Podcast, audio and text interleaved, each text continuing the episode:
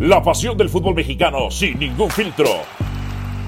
Donde se habla fuerte sin pensar en susceptibilidades. Aquí arranca Voces en Juego.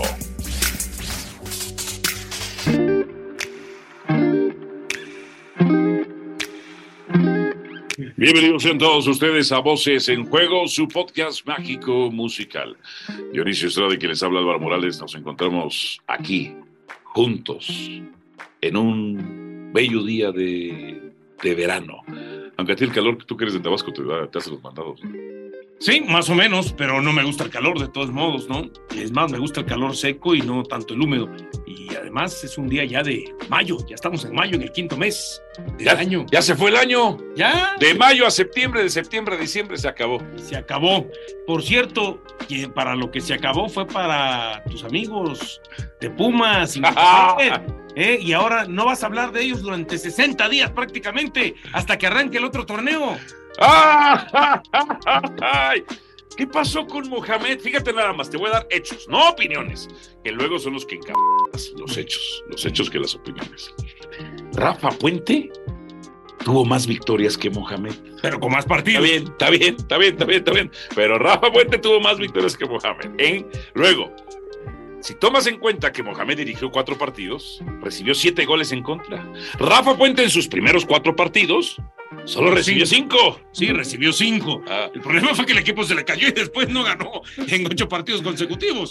pero ¿cuál es más fracaso? ¿Cuál es más fracaso? Porque yo te digo una cosa, Mohamed los tuvo en zona de repechaje, o sea, llegaban a esta jornada en zona de repechaje, en zona de repechaje. Dependían de un mísero empate y no pudieron conseguir un mísero empate, porque Puente cumplió, él dijo, a ver, Miguel Mejía Barón dijo que salve, evite la multa.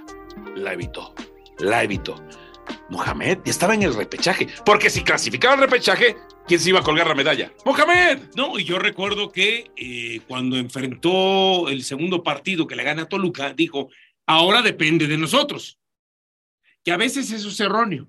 No, cuando vas a enfrentar a dos equipos más poderosos que tú, realmente dependes de los dos equipos más poderosos, de lo que te permitan y dejen hacer. La América le permitió, bueno, llegó con esperanzas a la última jornada. Monterrey no le permitió y lo arrastró en los primeros 45 minutos. Ahora, entiendo que podemos establecer que el fracaso es de todos y sobre todo desde el tema de la directiva, de no confiar en, en un Rafael Puente del Río, al cual le dio seis meses, pero acá le dieron dos años a Mohamed, o sea, en él sí confían, El malinchismo. en él sí confían. Y lo otro, a ver, él, él no se puede eximir.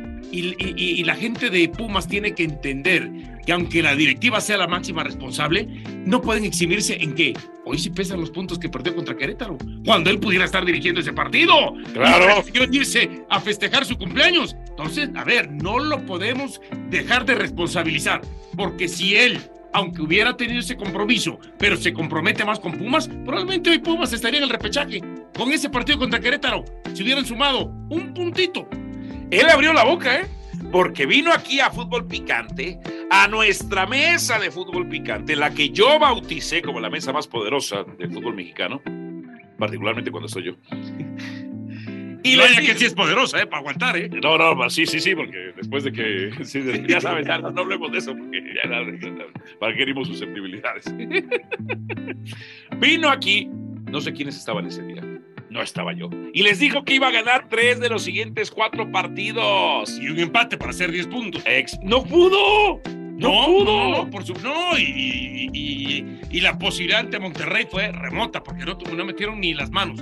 Pero a ver, entiendo que la afición lo que quiere escuchar es, es eso, que le vendan algo de humo para poder ilusionarse, ¿no? ¿Cómo les son compradores de humo? Ah, claro, y no, bueno, y, y mucha afición, ¿eh?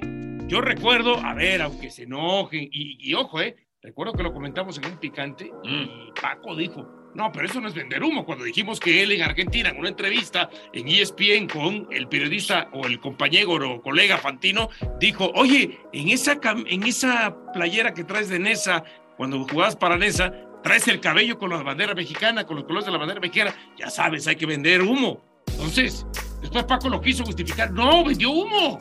Vendió humo. Pero ¿cómo? A ver. Ah, como vendió humo de venir a ganar y decir de los próximos cuatro vamos a ganar tres y empatar uno. O sea, yo no sé por qué Paco dijo, no, eso no fue vender humo. Si está diciendo, hay que vender humo, hay que vender un poco de humo, es venta de humo. Claro. Ahora, sí dijo algo Chelis el otro día en Fútbol Picante, que el problema no es que nos vendan humo.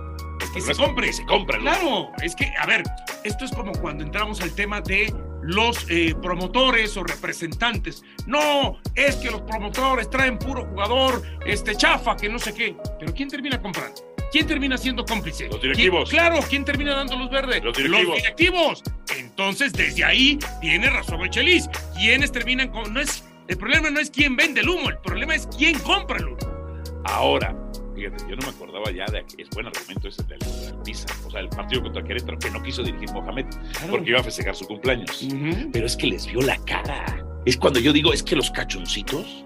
A ver, una, un grueso de la gente del fútbol, yo te diría que hay un 30% de gente muy capaz, muy capaz, estudiada, preparada, eh, cuyo conocimiento a lo largo de los años lo logra poner en la práctica en cualquier ámbito dentro de un club, que no solamente se quedaron en la cancha, pero hay un 70% de idiotas. Hay un 70% de idiotas. No había dinero y traen a Rafael Puente. Y le dan seis meses nada más. Le dieron seis meses y, y- y Mejía Barón, que yo no sé Mejía Barón qué hace, qué trabaja. Dijo, hay que evitar la multa, eso es lo que hay que hacer. Rafa le evitó. Luego no tienen dinero y vienen elecciones de rector, ¿no?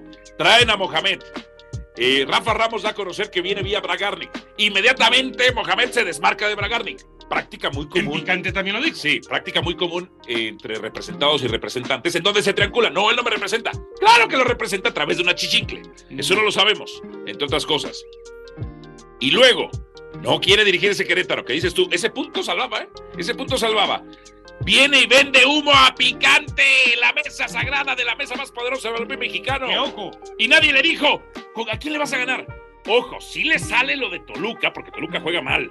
Le sale lo del América, que América juega mal. Le gana a San Luis, que San Luis mereció ganar y no le marcan un penal. Y pierde normal. sí, esa es la realidad.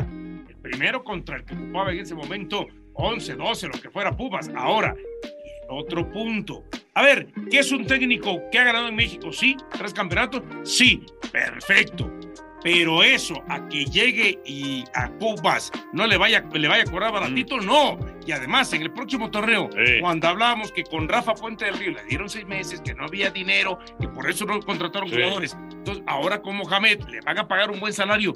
¿Y tú crees que Mohamed no vino para imponer seis, siete, ocho condiciones, entre ellas de que le tienen que reforzar el equipo con cuatro o cinco jugadores y Ajá. además que le van a costar una buena lana a la universidad? Entonces sí hay dinero. Y además digo O sea, una para cosa. el mexicano no hay dinero. No, Para el extranjero sí. Mira, lo dijo Paco el otro día y yo ya lo he escuchado y se lo he preguntado a Mario Carrillo. Yo lo he visto, lo intuyo y lo investigo también. ¿Cómo, ¿Por qué funciona Chivas últimamente? ¿O cuándo es cuando funciona Chivas? Por cuando hay extranjeros. Cuando hay extranjeros. Y en este caso no fue un argentino, es un serbio.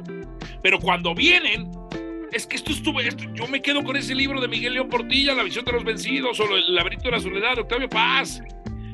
No dejamos los complejos y los traumas, los traumas de la colonización. Seguimos todo lo que viene de ultramar, o de Cono Sur, o del río de la playa. espejitos. Compramos espejos. Compramos espejitos. Por eso te digo. Ahora. Qué bueno que ya te soltaste con Sí. de Pumas. Porque es la última vez que vamos a, gra- a- grabar o hablar de Pumas, no sé, en buen tiempo. Porque se viene el tema de la liguilla. Dos meses vamos a estar sin. Bueno, hasta que ah, pero, el próximo pero es un mes, un mes. Bueno, hasta que arranque el próximo torneo. Ah, siempre va a surgir algo de Pumas. Ahora, Ah, hablemos de la liguilla. sí, Entiendo que Guadalajara, ok, vamos a comprar que hizo un buen torneo. sí. A ver, Guadalajara llegó a 34 puntos. Ujú. Hizo un muy buen torneo. América hizo 34 puntos. Ajá. Hizo un torneo bueno. Hizo un torneo regular. Porque si hubiera hecho un muy buen torneo, América hace 40 puntos, lo mismo que hizo Monterrey. Por ejemplo, mínimo. Que yo mínimo. Que, a ver, tú dices una frase que es brutal. Yo, o sea, cuando te dicen el hubiera no existe, yo digo el hubiera existe porque, porque este, se piensa y tú dices el hubiera, No existe, pero como, como incomoda, como incomoda. Como- no decir otra palabra. como, como jode, como ching. Exactamente. Así es. ¿Ok? Si América, América es culpable de todos estos puntos que perdió, de los primer, los primeros empates. Culpable.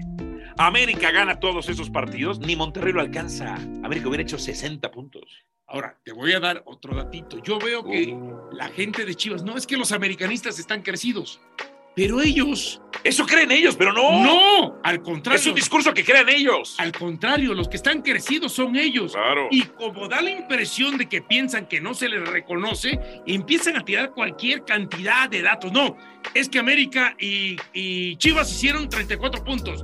Es que Guadalajara tuvo 10 victorias y América tuvo 9. Sí, pero lo que no dicen es que Guadalajara tuvo 3 derrotas y América solamente tuvo una. Lo Claro. que no dicen que América fue el equipo que más goles metió en el torneo y lo que no dicen es que por esa diferencia de goles, América, aunque haya empatado en puntos con Chivas, Ajá. terminó por criterios del desempate arriba de Chivas. Yo le pregunto a la gente, ¿qué prefieren ser? ¿Un mejor tercer lugar absoluto? Es decir, que estén pasado, Sí. empatado contigo, o empatados, pero pasan a ser el segundón del segundo. Porque ahí el segundo es el América. Ajá. Entonces, si quieres estar a la par, eres el segundón del América. Sí. Porque América terminó por criterios de desempate arriba de ti. Entonces, hoy las Chivas quieren que se las reconozcas que son el segundo, hicieron el mismo torneo del América con 34 puntos, sí, pero aún así, explíquenme, ¿por qué quedaron abajo? Eso solamente le pasa cuando alguien es segundón del segundo. Sucede, por supuesto. Es que este es el gran torneo de Chivas, porque esa es su mediocridad. Porque esa es su asquerosa mediocridad. Cuando yo veo un Chivas, fíjate nada más, voy a decir una cosa. Va a ser muy duro lo que digo, Dionisio Estrada. ¿Qué tan duro? Durísimo. ¿Que agarrarse de algún lado? Sí, sí, sí, sí, sí. Ok. No hay referentes como comentaristas o periodistas, ni de Pumas ni de Chivas. No hay. No hay. No hay refer- el- referentes del América. Habemos varios. Habemos varios. Pero hoy no tienen. ¿Por qué? A lo que voy es. Es más, te digo Tienen un algo- jugador algo estelar de la liga. Chivas es una cuna de mediocres. Chivas es para mediocres. Para que dicen qué gran torneo tuvimos. El América tuvo un pésimo torneo porque fue segundo, porque fracasó en no ser primero. Pero esa es la exigencia en el América. Y te digo algo que va a sonar más duro. Eh, en el medio hay más referentes del Atlante que de Chivas y de Pumas. ¿Cómo lo entiendes? toma. ¿Cómo lo entiendes? Toño de Valdés, Beto Murrieta. Bueno, Orbañanos, Ajá. este, eh, Rafa Puente, Sí. ¿no? Todos ellos le van y podemos seguirle sumando algunos más, Sí. que ya ni nos acordamos y algunos que ya ni Sí. siquiera están. Ahora, a lo que te digo, por eso, cuando a mí me dicen es que Chivas es el 50 más 1, la afición más popular del país, yo a donde voy, en la, por ejemplo, en el, en el mismo canal, sí. hay más gente que le va a la América que a Chivas. Claro. ¿eh? Claro. En los medios hay más gente que le va a la América que a Chivas. Fíjate nada más. En un torneo muy malo del América, por su mal inicio, los empates contra eh, Querétaro, Toluca, Santos, Puebla. Atlas, Puebla. En un mal torneo de América tuvo que 34 puntos, ¿no? En un gran torneo de Chivas los mismos. Esa es la mediocridad. Pero en el duelo directo, América le pasó por encima. Y cuando me dicen, no, es que Chivas juegan bien, no, no juegan bien. A ver, no es un equipo completo. Al portero se le doblan las manos. La defensa no es buena. El Tiva Sepúlveda, por más que lo quieran defender, al Tiva Sepúlveda es malísimo. La media cancha, si fuera tan buena, ¿por qué la rota tanto Paunovic? Sí. Víctor Guzmán es lo mejor que tiene en Chivas, es un jugador diferente. Sí, en el clásico no pesó y se hizo expulsar para el partido contra el equipo de sus amores, el Atlas. Y no tiene delanteros. Eso es un buen equipo. Han tenido suerte, no lo digo yo, lo dice Paunovic. Dos penales que no debieron marcarse. Los Tigres estaban incompletos. León estaba incompleto. Corona con Cruz Azul suelta un balón. Monterrey falla un penal. Estos han tenido suerte. Y además te agrego algo más. Cuando ellos dicen que son capaces de competir, Ajá. ¿cómo se ve que a Paunovic le dolió la derrota ante Toluca y ante el América? Porque en su última conferencia de prensa te dijo, ahora sí podemos competirles a Toluca y América que nos vinieron a ganar a nuestra casa. ¿Cómo se ve que la tiene trabada ahí? Claro. ¿Y ¿Sabes qué? La va a seguir teniendo.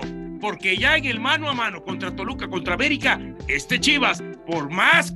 A ver, el techo de Chivas nunca se va a comparar y no lo he visto que juegue a como ya hemos visto lo que puede ser el techo de América o de Toluca. ¿Cómo, cómo un técnico tan malo como Paunovic, que en tres de cuatro temporadas fracasó con el Chicago Fire, que al Reading lo metió en broncas, que en España también lo que quieran, ¿cómo le va también? Por suerte, dicho por él. Ahora, yo sé que el América no cierra bien para los estándares del americanismo, pero te voy a decir una cosa, ¿eh? Ah, no sabe cerrar los partidos. Pero si América juega, ¿cómo jugó contra No, mal, mal, mal, mal. partido? mal, acuerdo. También hay que reconocerlo, ¿eh? A semifinales y bien le va. A semifinales y bien le va. ¿No? Ahora, tendrán 10 días para poder ver qué pasa en los partidos del repechaje. Y ahí te va. Sí. Pachuca contra Santos. Gana Pachuca, para ti. Pachuca también, la verdad, lo de. Santos. eh, Y eso que Pachuca no cierra tan, tan, tan bien, ¿eh? No, no, no. Y, y su último partido apenas ganó 1 a 0 a, a Querétaro. Después, el otro repechaje. León contra el equipo de San Luis. Gana León. Sí, la verdad gana León. El otro repechaje. Tigres contra Puebla. Y a ver, ahí quiero, quiero- quiero escuchar al Chelis, que dice el que no le ganan los colores. Quiero escucharlo. A ver, a ver. Puebla no es una maravilla. Pero Tigres, su torneo fue muy bajito de las expectativas. Que tiene más, tiene más este, individualidades, sí. Que cuando están aplicadas, na- no, no, no, Puebla nunca los vencería, sí. Pero yo no me confiaría de Puebla. Es decir, mi ficha va a estar con Tigres. Nada más quiero decirles, no me extrañaría si Puebla les gana. ¿eh? Y aquí te va. Eh, Cruz Azul Atlas. ¿Qué vas a decir? ¿Qué vas a hacer? ver el partido, yo qué. ver el partido, pues yo qué. Ajá, o sea, Atlas. Atlas para mí ganaría para ti. La verdad está para cualquiera de los dos. Me voy a ir nada más por Ajá. el tema de la localía con Cruz Azul. Pero si pasa Atlas no es algo que me sorprenda, ¿eh? Ah, a Esa ver, es la, al final Ajá. de cuentas, sí, esa es la, la serie más cerrada, sí. ¿no?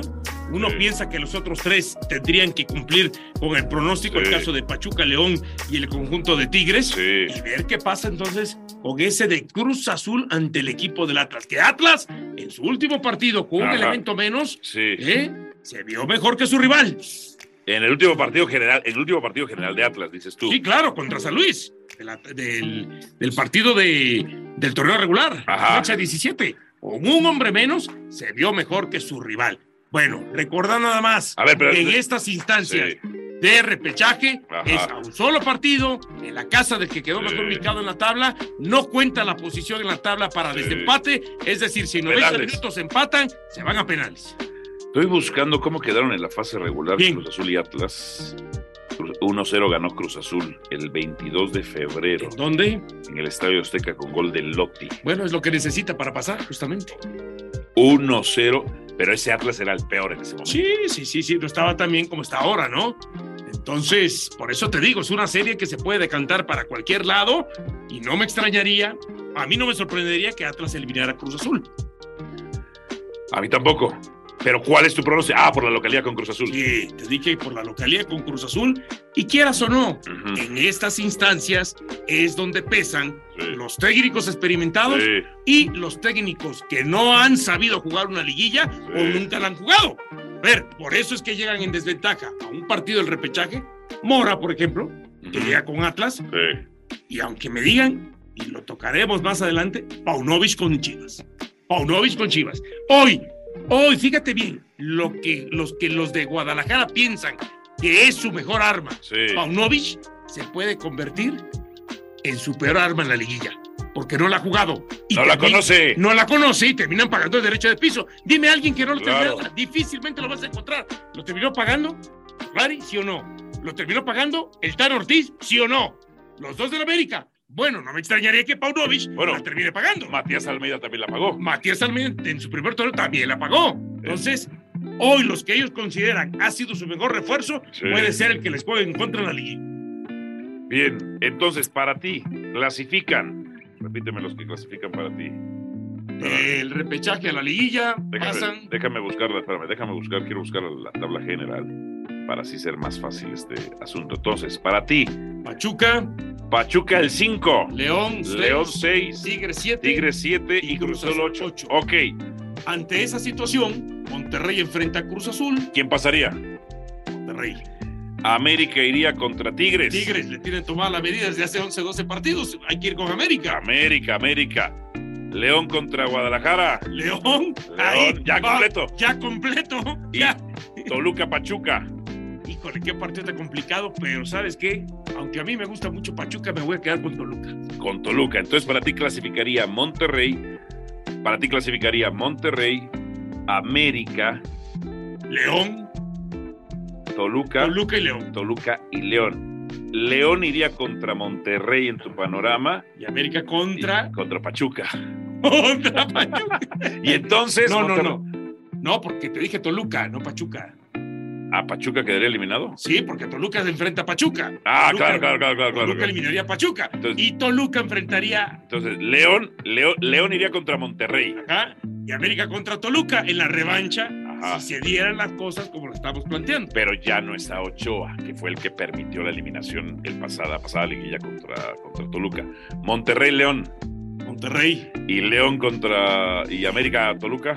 Híjole, qué complicado. Dale, dale. Con América. Ok, la final Monterrey-América. Todo apunta que va a ser eso. ¿Y quién es el campeón? Monterrey. América. Si le ganó América este torneo. Bueno, acuérdate que en las finales es otra cosa, los resultados. ¿Mm? A ver. eh, y- Ah, pues si está César Rayamos, sí. Si está César Rayamos, sí. Bueno, Bueno, ya nos adelantamos mucho más está del bien. repechaje. está bien, está bien. Bueno, vámonos aquí en Voces en Juego, su podcast mágico musical. Gracias, Dionisio. Gracias. Suscríbase a Voces en Juego, el podcast número uno de ESPN de fútbol. Chao, chao. Aquí termina Voces en Juego. Nos escuchamos de nuevo para repartir más verdades del fútbol mexicano.